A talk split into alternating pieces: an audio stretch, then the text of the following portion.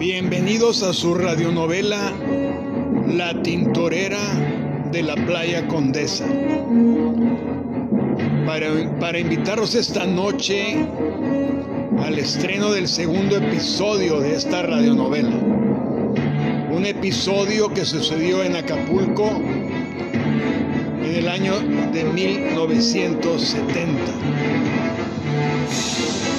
Una tintorera feroz atacaba las playas hermosas de Acapulco.